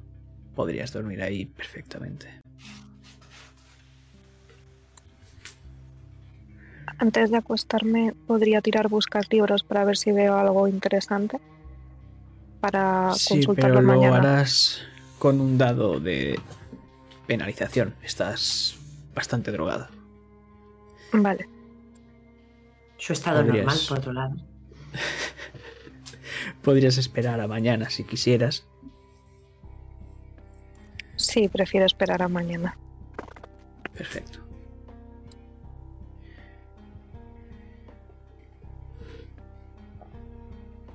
Pues mientras vas cerrando los ojos lentamente e intentas mantenerlos mientras escuchas hablar de eso estrigua, al final caes rendida en Marí. Y nos alejamos de esa cama para ir a la vera de esa luz, esa vela. Un vampiro. ¿Qué tonterías son estas? ¿En serio un vampiro? No existen, lo sabes. No. Lo sé, pero. Después de lo que he visto en las últimas horas. No sé qué decirle. ¿Qué significa estrigua?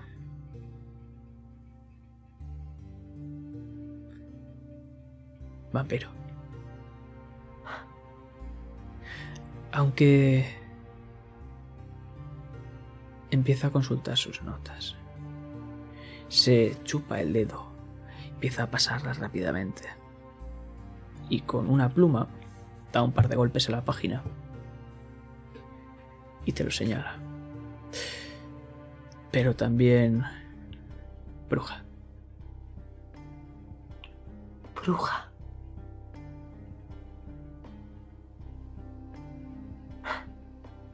Seguro que Anne-Marie sabe mucho más de esto que yo, con lo que ha leído. ¿Las brujas y los vampiros no se llevan bien? Se lo digo porque, aunque no me crea, esa palabra es lo que han dicho justo antes de sacrificar al hombre de la iglesia.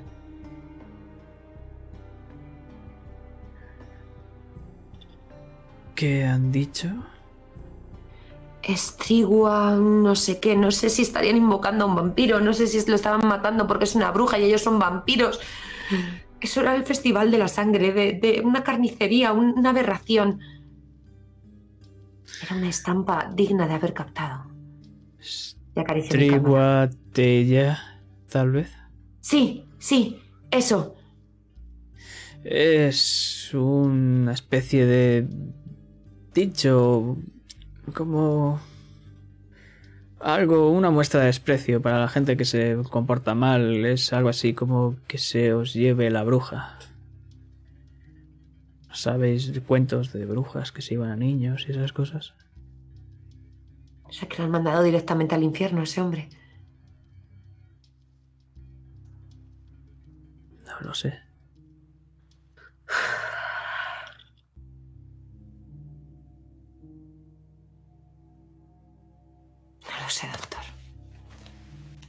Todo esto es muy extraño.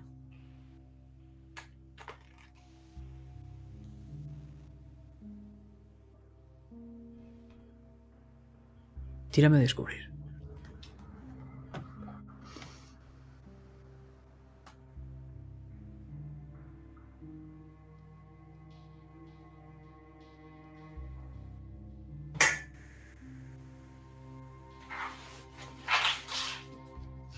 Es algo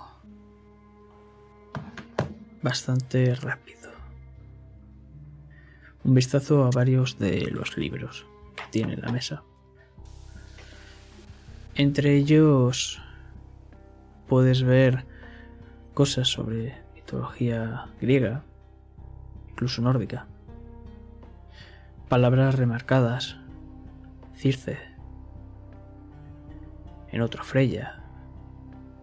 Subrayado muy fuerte. Hechicería.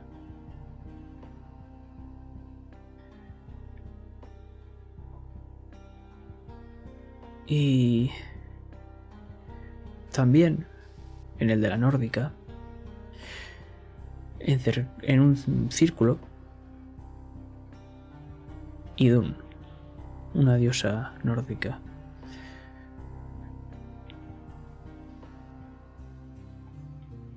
Y él simplemente te mira y ves que está te ve observando sus notas y simplemente las esconde de golpe. No cree usted en los vampiros, pero sí en hechicería y diosas. Creo que es más interesante que un vampiro. Pero si le concede la existencia a unos, ¿por qué no concedérsela a otros?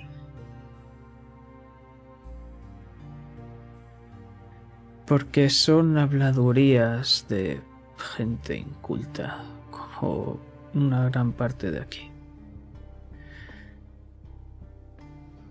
Quiero mm, hacer una prueba. Tengo la herida del avión en la cabeza, la contusión. Eh, con los primeros auxilios que me practicó Anne-Marie, supongo que me pondría algún tipo de tirita o algo así. Aunque está en una zona un poco mm, móvil de la piel. Entonces quiero quitarme la tirita. Imagino que aún supurará un poquito de herida, la herida. Y ver cómo reacciona al ver mi sangre. Tira psicología.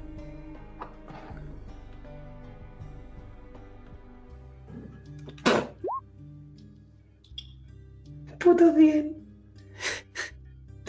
Voy a volver a tirar puedes- porque peor no que eso. marcar. ¡No!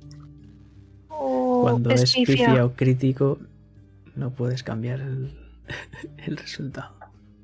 Puto 100.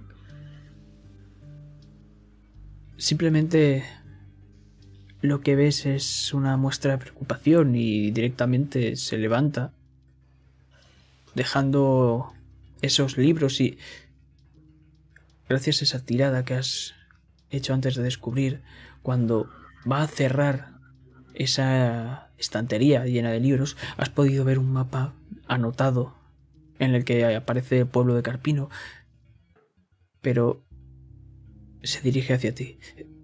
¿Estás bien? Eso. Eso pinta muy feo. Eh, Es del avión. Me molesta un poco. No sé si podría echarme un vistazo. Por supuesto. Ahora mismo te traigo algo. Y vas a ver cómo se va fuera, se va a su patio, donde puedes verle recoger esas plantas. Pero ¿qué haces tú mientras? Yo voy a buscar ese mapa.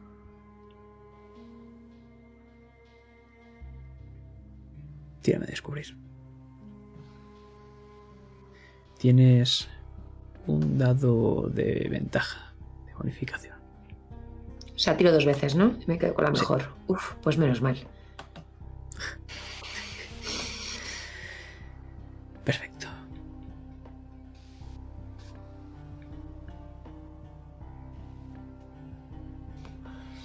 Pues vemos a un lado como desde ahora mismo la posición de Anne-Marie, cómo empiezas a abrir y empieza a chirriar un poco ese esa puerta de la estantería y hace que se despierte lentamente y va abriendo el ojo para coger y justo cuando abres esa puerta lo que observas